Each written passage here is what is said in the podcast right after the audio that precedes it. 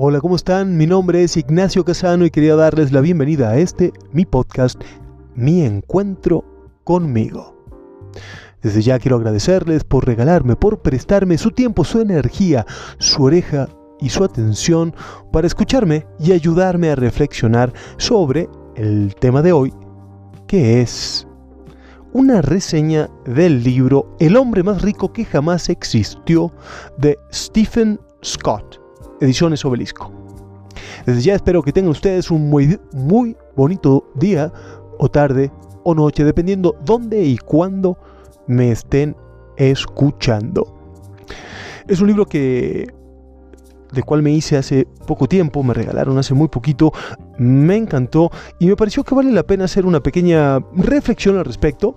Eh, obviamente muy, muy, muy, muy recomendable para leerlo, pero si eres de esas personas que no te gusta leer, que no tienes mucho tiempo y que prefieres una reseña del libro, bueno, espero que la mía, con los puntos que más me impactaron, con los puntos que más me llevaron a reflexionar, te sirva. Así que principiemos. Bueno, como les dije, es el hombre más rico que jamás existió. ¿Y quién fue el hombre más rico que jamás existió? El rey Salomón, hijo del rey David. Y este libro básicamente es una reflexión sobre los, sobre el libro de los proverbios de la Biblia y tiene unas ideas muy interesantes y totalmente adaptables al día de hoy. Así que déjenme hacer una breve reseña de los puntos que a mí más me impactaron. No es un resumen per se del libro, sino como de los hechos de este libro que más me, llevaron a, a reflexionar. Como por ejemplo esta parte que habla acerca de es el libro de los Proverbios, Proverbio capítulo 22, versículo 29 que dice, ¿has visto un hombre diligente en su oficio? Él siempre se colocará al servicio de los reyes.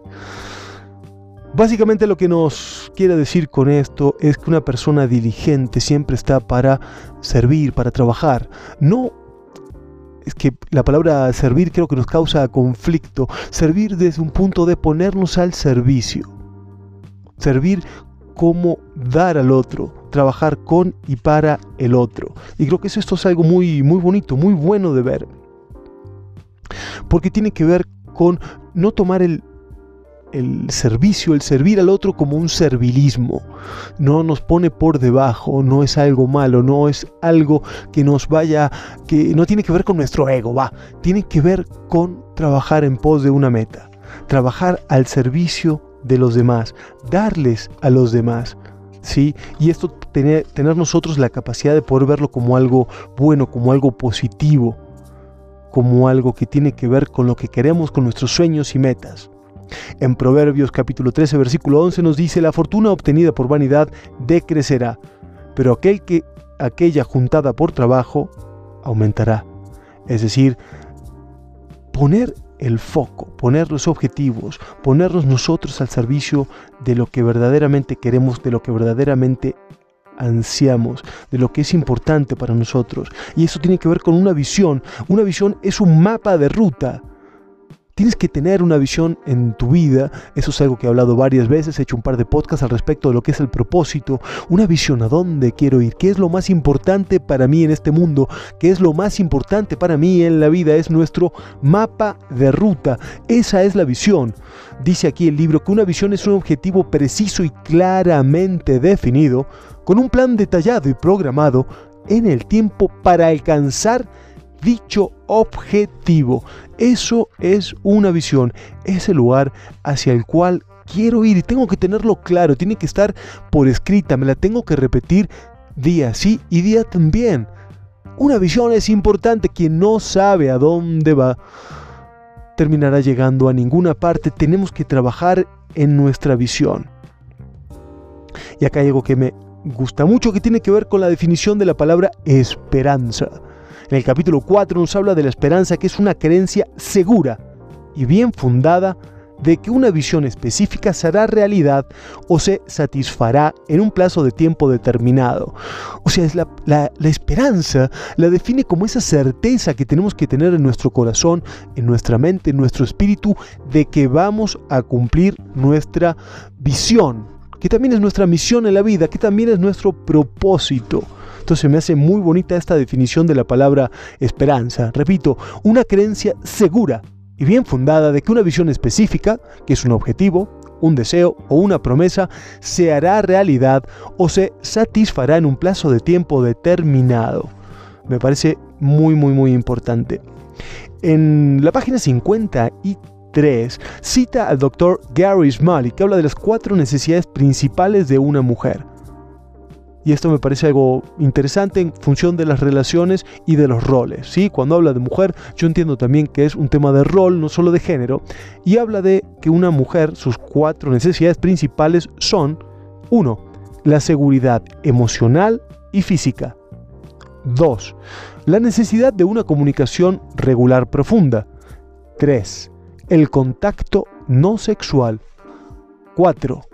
El romanticismo como hombre se me hace interesante este approach. Se me hace interesante ver que, sí, por supuesto que las mujeres disfrutan del sexo, pero de una manera distinta y creo que lo que da a entender con esto es que el sexo es una forma de comunicarnos y de expresar algo eh, y esa es un poquito la, la parte en que la mujer lo percibe de esta manera que no solamente tiene que ver con el contacto físico, sino con el contacto emocional y que el sexo es parte de esa emocionalidad que desborda y decanta en ¿sí? este contacto físico y que a la vez que tiene connotaciones no solo placenteras a nivel físico, sino placenteras a nivel emocional. De la misma manera, habla de que los hombres tienen sus principales necesidades son tres. Esto estoy citando al Dr. Smalley, que dice, la necesidad número uno sería sentirse respetado y admirado. La, número dos, ser amado y deseado. Y la número tres, disfrutar de forma regular y constante de cierta intimidad sexual. ¿Sí? Esas son un poquito las, las diferencias en función de esto, de estas alternativas, estas visiones que tiene el Dr. Smalley de los hombres y mujeres. Bien, pasamos al capítulo 5 y encontré esta parte que hace también alusión a estas diferencias de géneros y habla de que las mujeres tienen una predominancia cerebral derecha, que es el lado emocional del cerebro, mientras que la mayoría de los hombres tienen una dominancia cerebral izquierda, que es el lado realista analítico y entonces entender un poquito las diferencias y que cuando hablamos, por más que digamos palabras que creamos que significa lo mismo, no significa lo mismo y entender que no es solamente importante lo que decimos, sino a quién y cómo se lo decimos. Creo que esto es una parte muy importante. Y esto tiene que ver con la ira. Porque en Proverbios capítulo 15 versículo primero dice, una respuesta suave calma el furor, una palabra hiriente aumenta la ira porque cada vez que nos enfadamos o que alguien se enfada con nosotros, tenemos una elección que hacer, y esto me parece muy importante. ¿Nos acaloraremos y alimentaremos el fuego? ¿O nos enfriaremos y extinguiremos las llamas? Y habla de esto, en lo cual estoy muy de acuerdo, que incluso incluí en uno de mis libros, que tiene que ver con nuestra inclinación natural a seguir la ley del mínimo esfuerzo. O sea que si la conversación ya se acaloró, si ya empecé a discutir, si ya subí el tono de voz, lo más normal es que siga con esa ira porque es la ley del menor esfuerzo. Lo más difícil de hacer es la famosa contemos hasta 10. Cuando tengo ganas de gritarle a alguien, cuando realmente me siento... ¿Ya saben cómo? Respira.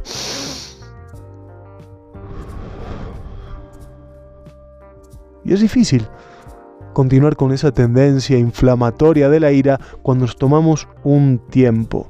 Lo que tenemos que hacer es detectar esa ley del menor esfuerzo, romper con esa inercia de seguir con la ira y cambiar. Al fuego se lo apaga con agua, no con más fuego. Quien habla sin tino hiere como espada, mas la lengua de los sabios cura. Proverbios capítulo 12, versículo 18, ¿con qué tiene que ver esto? Precisamente con que nuestras palabras pueden herir cuando somos necios, pueden curar cuando decidimos ser sabios, cuando decidimos reflexionar, cuando decidimos pensar lo que vamos a decir. Lengua mansa, árbol de vida. Proverbios capítulo 15, versículo 4. Lengua mansa, árbol de vida. Es decir, cuando ponemos empeño en que nuestras palabras curen, en sanar con nuestras palabras, en dar con nuestras palabras, y no en herir, no en alimentar nuestro ego, no en, satisfacernos el tener la razón, sino en darle algo al otro. Vamos a generar vida. Sí, eso creo que es algo también bien importante y muy a tener en cuenta en pensar, en ser amos de nuestros silencios y no esclavos de nuestras palabras. Tomarlo con tiempo, con tranquila, con tranquilidad. En el capítulo 6 nos habla de el proverbio capítulo 15 versículo 22 donde dice, donde no hay consultas, los planes fracasan, con muchos consejos se llevan a cabo. Preguntar, consultar, tener la humildad de preguntar cuando no sabemos, tener la humildad de hablar con alguien que esté más metido en el tema, si es con respecto a una relación, con alguien que tenga experiencia en relaciones o que haya tenido varias relaciones exitosas o una muy exitosa. Si es un tema financiero, a quien de los que conocemos es quien mejor sabe de finanzas, a quien más mejor le va buscar consejos de una, dos, tres, cuatro personas. No tiene que ver con inseguridad, tiene que ver con la humildad de poder aprovechar distintos puntos de vista, distintas formas de pensar, distintas formas de ver un problema. Y más si tenemos estamos rodeados de gente que nos quiere, de gente capaz, de gente que tiene cierta experiencia en ese tema en el cual necesitamos un consejo, buscarlo. Está maravilloso ser autosuficientes, está maravilloso ser autodidacta, pero también es maravilloso pedir consejo, también es maravilloso abrirnos a los demás. Este proverbio capítulo 20 versículo 19 me encantó y dice, el que anda murmurando descubre secretos. No andes con quien tiene la lengua suelta. Básicamente, los chismosos. Cuando alguien te venga a decir tal o cual cosa de tal o cual persona, ya sabes de quién alejarte. Si eres tú quien lo hace, pues te conviertes en un necio, en palabras del rey Salomón, por lo cual no solo alejémonos de los chismosos, sino cuidemos, cuidemos, cuidemos hablar de quien no está frente nuestro. Sí, no regalar palabras hirientes de quien no está, no andar contando secretos, no andar contando nuestras relaciones, lo que nos dijeron en confianza o en la intimidad tal o cual persona. También en el próximo capítulo nos habla, es el capítulo 7, nos habla de la vanidad, que es aquello que parece maravilloso a primera vista, pero que si se examina más de cerca, resulta no merecer la pena. Es decir, la vanidad es algo muy superficial. No es algo que verdaderamente tenga una esencia para nosotros. Es un placer para hoy y una desgracia para mañana. Y que el mejor remedio precisamente para ser felices tiene que ver con estar agradecidos, porque dice que es imposible ser agradecido y no ser feliz al mismo tiempo. Sí, de la misma manera que nos dice que es imposible ser feliz y envidioso al mismo tiempo. Porque la envidia hace que quites la vista de lo que tienes y centres toda tu atención y tu energía en lo que no tienes. Y aquí nos cita a Martín Lutero que dice, no puedes impedir que un pájaro se pose en tu cabeza. Pero sí puedes impedirle que haga un nido en ella, me encanta. Va de vuelta. Martín Lutero nos dice, no puedes impedir que un pájaro se pose en tu cabeza. Pero sí puedes impedirle que haga un nido en ella, es decir, tus pensamientos. Ok, nos viene un pensamiento malo, lo dejamos ir, no lo dejamos anidar. Dejemos ir los pensamientos que no nos suman, aportan y que no se dirigen hacia nuestra visión, que no se dirigen hacia nuestro objetivo, que nos hacen daño. No le sigamos dando vuelta a lo que ya no tiene vuelta para nosotros. Dejémoslo ir. No dejemos que aniden esos pensamientos que nos hacen daño y tú sabes perfecto de qué te estoy hablando. En la medida en la que tu corazón se centre en lo que no tiene y en lo que cree que tiene derecho a tener, no serás feliz en la medida en que tu corazón se centre en lo que no tiene y en lo que cree que tiene derecho a tener, no serás feliz. Bien, me parece importante recalcar eso. Salomón nos dice en el Proverbio capítulo 28 versículo 26, el que confía en su corazón es un necio. ¡Wow! Duro, King Salomón. El que confía en su corazón es un necio. ¿Por qué? Porque lo que sentimos no solo no es de fiar, sino que además puede cambiar de un momento a otro. Entonces, evaluar con otras cosas, no solo con nuestro corazón que nos puede dar intuición, pero con nuestros sentidos, para poder darle una perspectiva, para poder darle un contexto a eso que estamos sintiendo para ver si ese es un muy buen camino para ir y no dejarnos guiar únicamente por nuestro corazón. La gente cree que, dado que la deshonestidad reporta beneficios a corto plazo, no va a tener consecuencias negativas a largo plazo. ¿Y qué creen? Ya sabemos que sí. Ya sabemos que la deshonestidad, por más que nos pueda producir un beneficio en el hoy, nos va a traer un perjuicio. Ya sea legal, ya sea jurídico, ya sea moral, ya sea nuestro corazón, ya sea el universo y el karma. Entonces, es un camino que debemos tratar de evitar desde lo más mínimo. Porque la verdad y la, la verdad y la amabilidad deberían engalanarnos hasta el punto de que deberían ser las dos primeras cualidades que percibirá cualquier otra persona en nosotros. Ahí te va de vuelta. La verdad y la amabilidad deberían engalanarnos hasta el punto en que deberían ser las dos primeras cualidades que percibirá cualquier otra persona en nosotros. Regalar amabilidad, regalar palabras amables, regalar acciones amables. A veces cuesta tan poco y reporta tanto. La generosidad es algo tan, tan maravilloso de ver en el otro, es tan atractivo, es un imán. Por eso en Proverbios 11, versículos capítulo 11, versículos 24 y 25 nos dice, hay quien da generosamente y todavía gana más. Hay quien ahorra en demasía, pero le llega la pobreza. El hombre generoso prosperará. El que sacía a otro la sed, también será saciado tenemos que entender que en las personas hay dos fuerzas motivadoras muy muy grandes en la vida, que son el deseo de ganancias y el temor a las pérdidas. Hagamos crecer eso en los que, en los que nos rodean, ese deseo de ganar. Pero de ganar qué? Amor, paz, tranquilidad.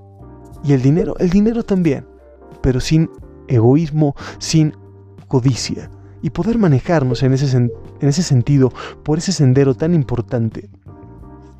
Sigamos avanzando, sigamos avanzando en el libro y encontré, que no lo sabía, una de mis frases favoritas en el Proverbio capítulo 27 versículo 17 que dice, así como el acero afila el acero, un hombre pule a otro hombre. Es decir, mantenernos rodeados de gente que nos haga ser una mejor versión. Me parece maravilloso y a veces el mantenernos rodeados de personas implica conflicto. Y el conflicto no es una pelea, el conflicto es un intercambio de ideas. Qué maravilloso que podamos rodearnos con gente que no piensa igual que nosotros. Si toda la gente con la que nos rodeamos piensa igual, pues ¿qué vas a aprender de ahí? Pero con quien discutas, en el buen sentido de la palabra, sin pelea, sin ira, es donde podemos aprender. El doctor Gary Smalley enseña que el conflicto es la puerta hacia los niveles más profundos de la comunicación y la intimidad en un matrimonio o en una relación. El conflicto no debe verse como un enemigo temible, sino como una herramienta necesaria para conseguir el máximo logro en cualquier sendero de la vida. Porque ganar en verdad en cualquier situación es conseguir el mejor resultado posible ganar se convierte más bien en una forma de conseguir lo mejor para los dos. Todos tenemos que hacer un buen negocio, ya sea con nuestros hijos, con nuestros padres, con nuestros clientes, con nuestros jefes. La propia inclinación natural es la de defenderse y defender el propio punto de vista, así como atacar o contraatacar a la otra persona en su punto de vista. Y eso, esa inclinación, esa ley del menor esfuerzo, es la que tenemos que evitar. Evitar el orgullo, evitar la ira, evitar palabras hirientes, evitar la reacción impulsiva, evitar entrometerse en conflictos de otras personas.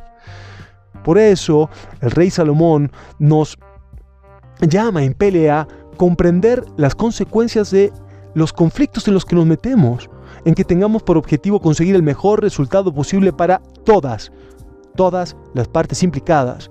Y para eso necesitamos recabar consejos antes de los conflictos, no responder a un necio como él lo haría.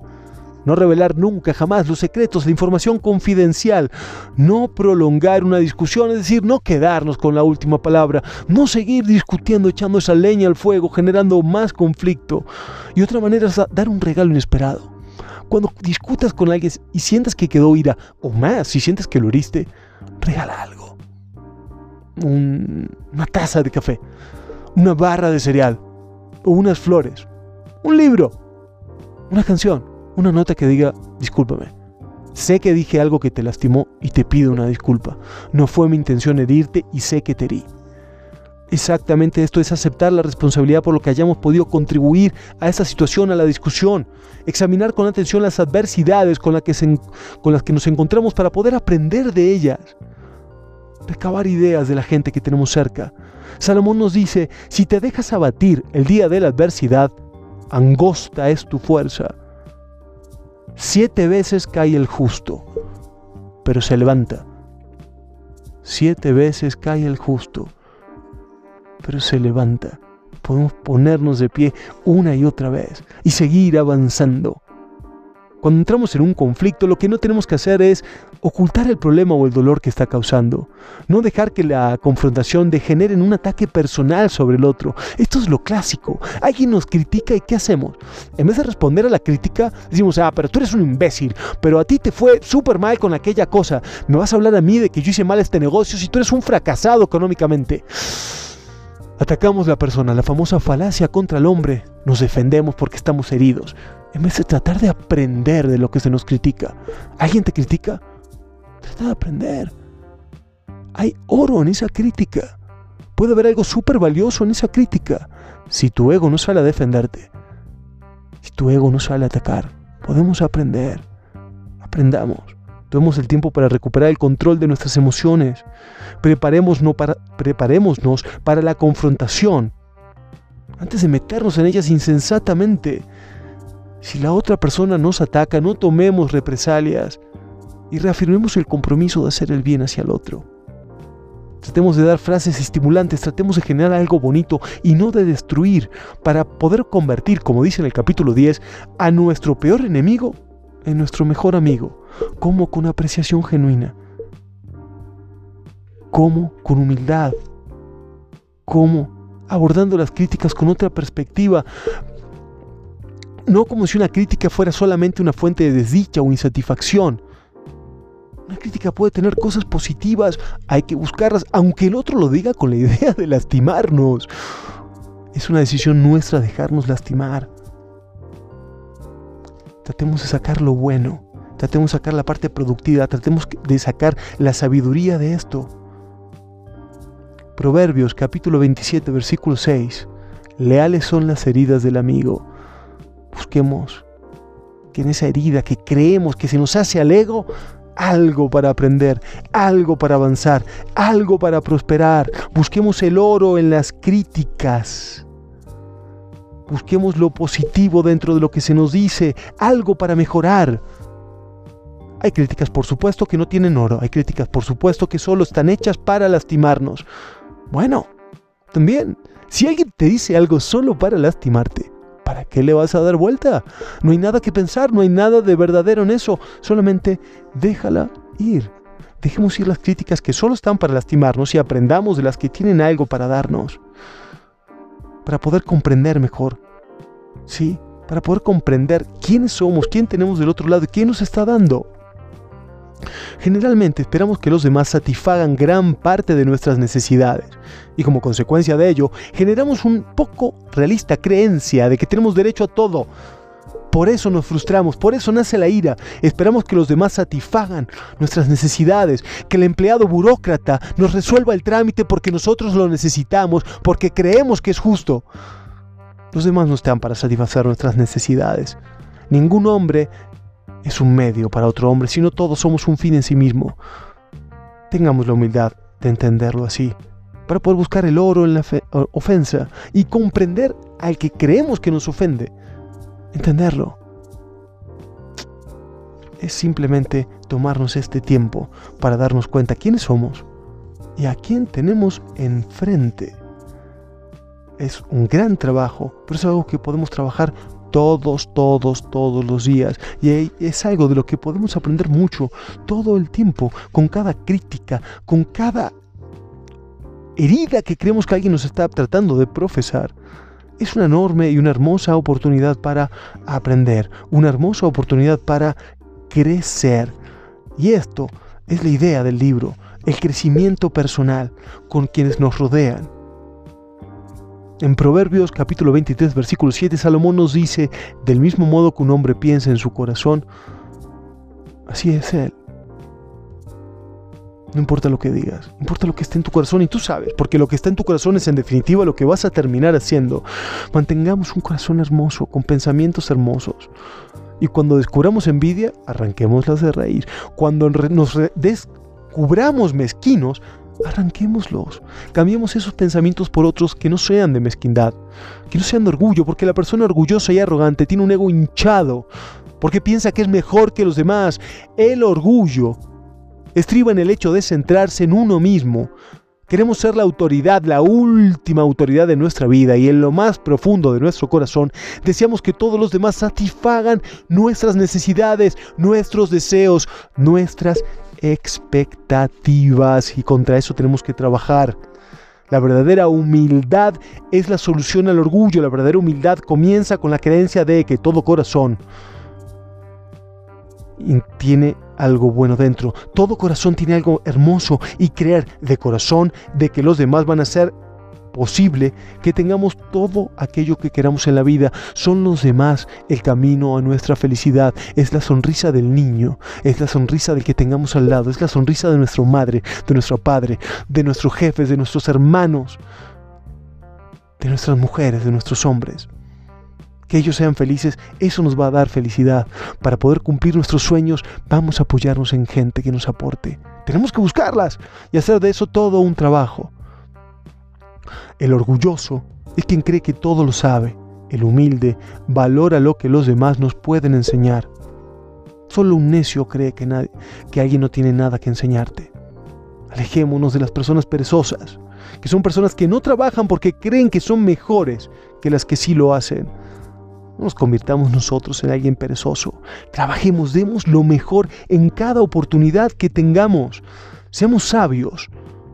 La sabiduría va un paso más allá. Toma esas verdades que tienen un gran valor y las aplica correctamente a situaciones o circunstancias de la vida general. La sabiduría es el acto de aplicar las verdades evaluadas a cualquier situación de la vida en general. En Proverbios capítulo 14, versículo 8 nos dice Salomón, la sabiduría del prudente es entender su conducta, es decir, conocernos a nosotros mismos. En Proverbios capítulo 16, versículo 22, nos habla de la fuente de vida, que es el entendimiento. El entendimiento es una fuente que no solo trae vida a nuestras necesidades y deseos más profundos, sino que también le convierte a uno en una fuente de vida para todos aquellos que nos rodean. El valor y el honor, según Gary Smalley, es el deseo número uno del hombre, que es que nos admiren.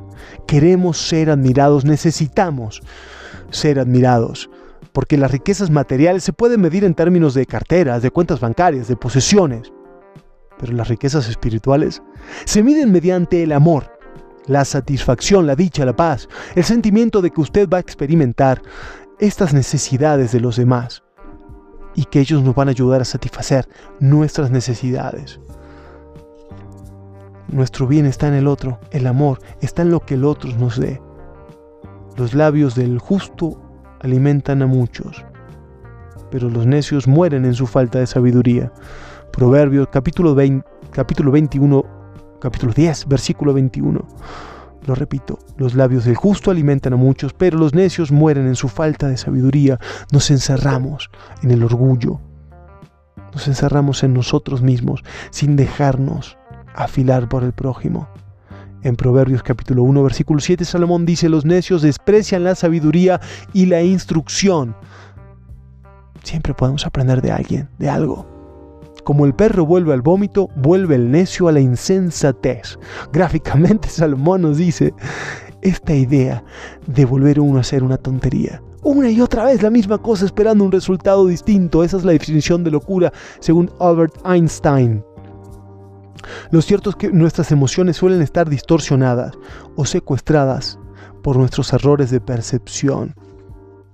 Por eso tenemos que aprender también a salirnos de nosotros, aprender también a crecer de la mano del otro, aprender no solo de nuestros errores, sino también de nuestros aciertos, aprender que siempre podemos encontrar una manera de crecer de la mano del otro. Espero que, este podcast en el cual hablo de la importancia de cuidar nuestras palabras, ¿sí? de aplacar nuestra ira, de vigilar nuestra soberbia, de buscar consejo, de alejarnos de charlatanes y chismosos, de premiar la integridad, de vivir con esperanza, de rechazar la vanidad, de ser agradecidos, porque quien es agradecido es feliz, de rechazar la envidia, de no confiar solamente en nuestros sentimientos, de ser amables, de ser honestos, ¿sí? de que nuestras acciones tengan una honestidad impecable, amabilidad, generosidad, cortesía, de buscar una ecuación donde ganemos todos, ya sea en nuestras relaciones comerciales como personales, de buscar en el conflicto oro, es decir, algo beneficioso, de alejarnos de las personas perezosas y de no ser perezosos nosotros mismos, de entender las riquezas materiales y las riquezas, espirituales como dos cosas distintas que se pueden aunar. De entender la dicha que está en la paz, de satisfacer nuestras necesidades y las de los demás. Gracias por estar ahí. Gracias por compartir conmigo esta reseña del libro El hombre más rico que jamás existió, escrito por Stephen Scott de Ediciones Obelisco. Les agradezco por, por estar ahí, por prestarme su tiempo, su energía escucha, su atención. Espero que esta reflexión sobre el libro les haya gustado. Si fue así, compártanla. Si fue así, déjenme saber sus opiniones. Déjenme saber qué piensan ustedes. Les súper recomiendo que, que lean el libro y espero que hayan disfrutado este podcast tanto como yo aquí con ustedes. Así que espero que estén teniendo un muy bonito día, o tarde, o noche, donde sea y cuando sea que me estén escuchando. Mi nombre es Ignacio Casano. Me despido. Hasta pronto.